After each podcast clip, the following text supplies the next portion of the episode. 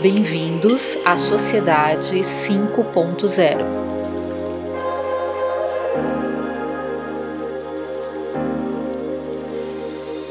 Olá, eu sou Davi Pereira. E eu sou Douglas Taube. Bem-vindo ao episódio 5 do podcast sobre Sociedade 5.0. No episódio anterior, falamos sobre definições e conceitos de cidades inteligentes. Foi um banho de cultura do Marcos Wagner, foi bom. Com certeza, fantástico. Nessa segunda parte aqui do nosso bate-papo, vamos falar um pouco de benefícios e desdobramentos em termos cidades inteligentes. Vamos escutar um pouquinho.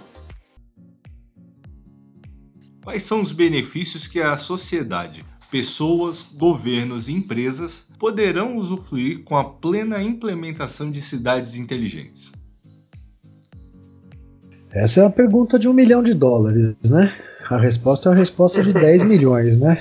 Fica até difícil fazer uma, uma lista desses benefícios, né? Eu acho que ao longo, ao longo da história da humanidade, né, a humanidade vive, vive ciclos, né? A própria iniciativa que vocês aí brilhantemente estão estão conduzindo para discutir a questão da sociedade 5.0 Quer dizer, de, de, tempos em tempos a humanidade inventa lá alguma coisa absolutamente fantástica que num primeiro momento pode causar uma certa estranheza, mas depois todo mundo percebe que aquilo é uma coisa boa. O que, que a gente está falando de cidade? O que está que, o que que tá no coração da cidade inteligente, olhando do ponto de vista de tecnologia? Né? A cida, o coração da cidade inteligente bate na internet. Em outras palavras, o coração da cidade inteligente é a internet. Então, antes de, de entrar aqui na sua, na sua pergunta, é, eu diria o seguinte: cidades menos equipadas com recursos de internet têm menos chance de desenvolver essa, entre aspas, inteligência da cidade nós aqui nos grandes centros somos usuários dos dispositivos móveis, né? Quanta coisa você faz no, no seu celular, no seu tablet, né? Você já não vai mais à agência bancária. Talvez você vá lá para tomar um, um, café com o gerente ou pedir alguma linha de crédito, alguma coisa parecida. Muitas coisas você, você já faz do conforto da sua da sua casa, né? Então vamos, vamos pensar na maioria das cidades ou, ou mesmo nas grandes cidades. Quando você precisa de um alvará, você tem que se deslocar até um posto da prefeitura. Geralmente, né, exceto São Paulo, que tem uma experiência exitosa com essa história do poupa-tempo e tudo mais, então você às vezes tem que vencer grandes distâncias para ir lá ser atendido.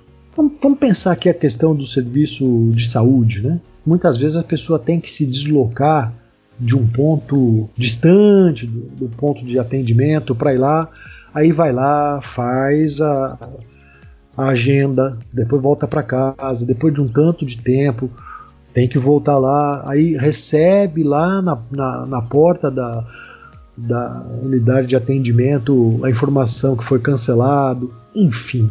Quais são os benefícios que isso pode trazer? Não, você tem alguns, alguns benefícios que são próprios da sustentabilidade, né? Por que, que o cidadão tem que ir pessoalmente a um posto de atendimento para resolver uma determinada questão? Por que, que o, o, cidadão, né, a mãe do aluno, tem que ir lá na escola só para receber o boletim do aluno? Por que, que para a mãe do aluno fazer a matrícula do garotinho ou da garotinha lá na escola, ela tem que ir lá pessoalmente, às vezes enfrentar fila? Então, essas coisas todas elas vão elas vão acabando, elas vão minando a qualidade de vida das pessoas, elas vão minando a paciência, elas vão aumentando o distanciamento entre o tomador e o provedor de serviço. Então, quando a gente coloca essa, essa evolução da tecnologia, e aqui não quero dizer que a internet das coisas não são coisas importantes, lógico, são absolutamente importantes e necessárias. Mas quando você vai para um, uma coisa mais elementar, você percebe que o benefício ele é extremamente potencializado. É, é lógico, a gente tem situações de muitas cidades brasileiras em que né, essas modernidades não são lá muito bem vistas, etc, etc. A gente tem que considerar que nós somos hoje 200 e poucos milhões de habitantes, quase 260 milhões de terminais móveis inteligentes nas nossas redes de telecomunicações. Uh, o governo federal tem feito algum esforço, já não é de hoje, em levar a internet para esses pontos. Então, os benefícios são inúmeros, né? melhor exercício da cidadania, de você ter canais mais efetivos para a demonstração dos resultados dentro dos melhores princípios é, de governança pública. Você passa a ter o cidadão mais engajado, mesmo que por meio digital, com as questões que envolvem a cidade. Você passa a oferecer uh, serviços de forma mais, mais eficiente. Você tem inevitavelmente uma decorrência dessa, dessa eficiência a redução dos custos de operação da cidade. Você passa a ter ali na palma da tua mão, você, gestor público, dados que te permitem ser mais assertivo na tomada de decisões. Você começa a colocar a cidade numa, numa cena global, permitir que essa cidade possa se colocar em, em padrões aceitáveis de competição por recursos técnicos, financeiros, principalmente por recursos humanos, as cidades que, que uh, propiciam melhores serviços, melhores infraestruturas, que têm uma dinâmica urbana em qualquer tamanho que seja, elas passam a ser cidades mais desejadas por investidores. Eh, você vê, você vê o que acontece em algumas cidades do Brasil, particularmente do estado de São Paulo, em que esse, essa visão do uso da tecnologia, né, aliada a uma visão de, eh, de modernização da dinâmica urbana, quanto de riqueza essas cidades estão, estão produzindo. Né? Eu, não, eu não vou aqui mencionar nome de cidade sob pena de, de esquecer alguma e, e ser injusto. Né? Então, os benefícios, Douglas, são, são inúmeros: controle, eficiência, proximidade com o cidadão, a inclusão digital, mais do que a inclusão digital, né? É, é, é usar essa inclusão digital como uma alavanca para a inclusão social, né? trazer as pessoas ah, para o debate da questão urbana. Né? Eu sempre eu sempre digo e aí no, nesses anos lendo, lendo vários autores, a, a vida não acontece no país, né? a vida não acontece no estado, a vida acontece na cidade. Então, idealmente, essa cidade inteligente, ela deveria também, como um grande benefício, trazer o cidadão para a discussão das questões da sua cidade, né? E é pensando a cidade que a gente vai ter condições de pensar outras esferas de, de organização do território. Né? Ô, Marcos, há algumas semanas tivemos o prazer de participar de um evento com a professora Yoko Ishimura. Ela é doutora em Harvard e professora emérita em várias faculdades em Tóquio, no Japão. O que você acha do conceito de sociedade 5.0, ou seja, uma sociedade super inteligente centrada no ser humano? Eu, eu, quero aqui antes fazer um, um, comentário, né? Eu tenho, eu tenho tido alguma dificuldade de localizar a, a versão das coisas, né? Então a gente está na, na indústria 4.0, pilotada pela sociedade 5.0. Então, só fazendo aqui um, uma gracinha, porque é, é, essas questões elas, elas podem confundir um pouquinho. Agora, olhando para o conceito né, trazido pela pela sociedade japonesa aí, que tem discutido a questão dessa chamada sociedade 5.0, a gente, a gente ainda não tem um, uma caracterização muito clara para ela, né? A gente sabe que a sociedade evoluiu ao longo do tempo, aí, desde a sociedade dos caçadores lá, que o Yuval Harari escreve de forma magnífica no, no Sapiens, né? Passa pelos agricultores, pela industrial, pela informação e tudo mais, a gente chega agora é, num ponto que eu acredito e, e, eu concordo muito com essa visão do ser humano, né? O determinismo tecnológico, embora aceito e adotado por uns, ele não pode ser visto como como fim em si, mas como meio, né? De pleno acordo. Por que, por que tecnologia?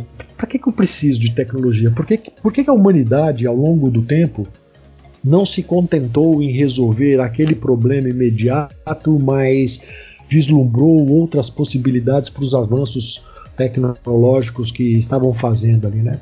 Pensa lá a questão da, da pedra lascada, né? Quando o camarada conseguiu lá atrás, lá alguns milhões de anos, fazer de uma pedra uma ferramenta ali que ele pudesse dilacerar o alimento e tudo mais, e não parou ali. Nós não vamos parar, nós não vamos parar. Mas a gente não pode perder de perspectiva, e eu acho que a, o pensamento por trás da idealização dessa sociedade 5.0 é uma coisa é, de extrema importância, a gente não pode perder de perspectiva esse poder de criação do ser humano. Em alguns momentos me dá a impressão que a sociedade abdicou de, de, alguma, de alguns valores, né, de algumas, uh, vamos dizer assim, interações pessoais por conta da tecnologia. Né? Eu acho que o caminho da tecnologia é um caminho sem volta. E hoje a gente vê todo dia tem alguma inovação significativa, né, ou alguma inovação disruptiva uh, surgindo no mundo. A gente não pode perder de perspectiva essa visão do ser humano. A, a tecnologia tem que estar a serviço da humanidade e não o contrário. Então, eu acredito fortemente em, eu não sei se resgatar ou aperfeiçoar essa visão de uma sociedade centrada né, no ser humano, que seja, enfim, como a própria definição diz, que seja capaz de é, buscar um, um, ponto de equilíbrio importante entre os, os avanços econômicos e a resolução dos problemas sociais não é nesse país ou naquele país, mas é no globo, em todas as cidades do globo. E aqui vou voltar para as cidades. Então, vamos lá. Em última análise, se eu pudesse aqui fazer uma, uma junção entre os dois termos, eu diria que a sociedade inteligente ou o paradigma da sociedade inteligente ou essa utopia da cidade inteligente nada mais é do que a materialização ou o espaço onde se materializa a sociedade 5.0.